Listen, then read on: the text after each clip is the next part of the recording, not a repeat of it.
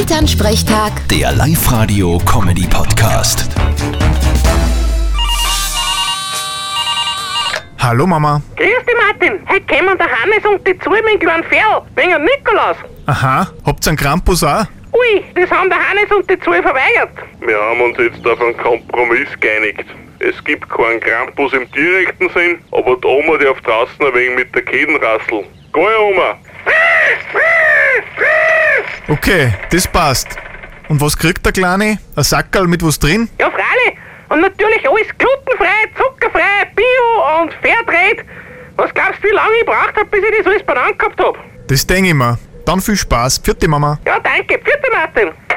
Elternsprechtag. Der Live-Radio-Comedy-Podcast.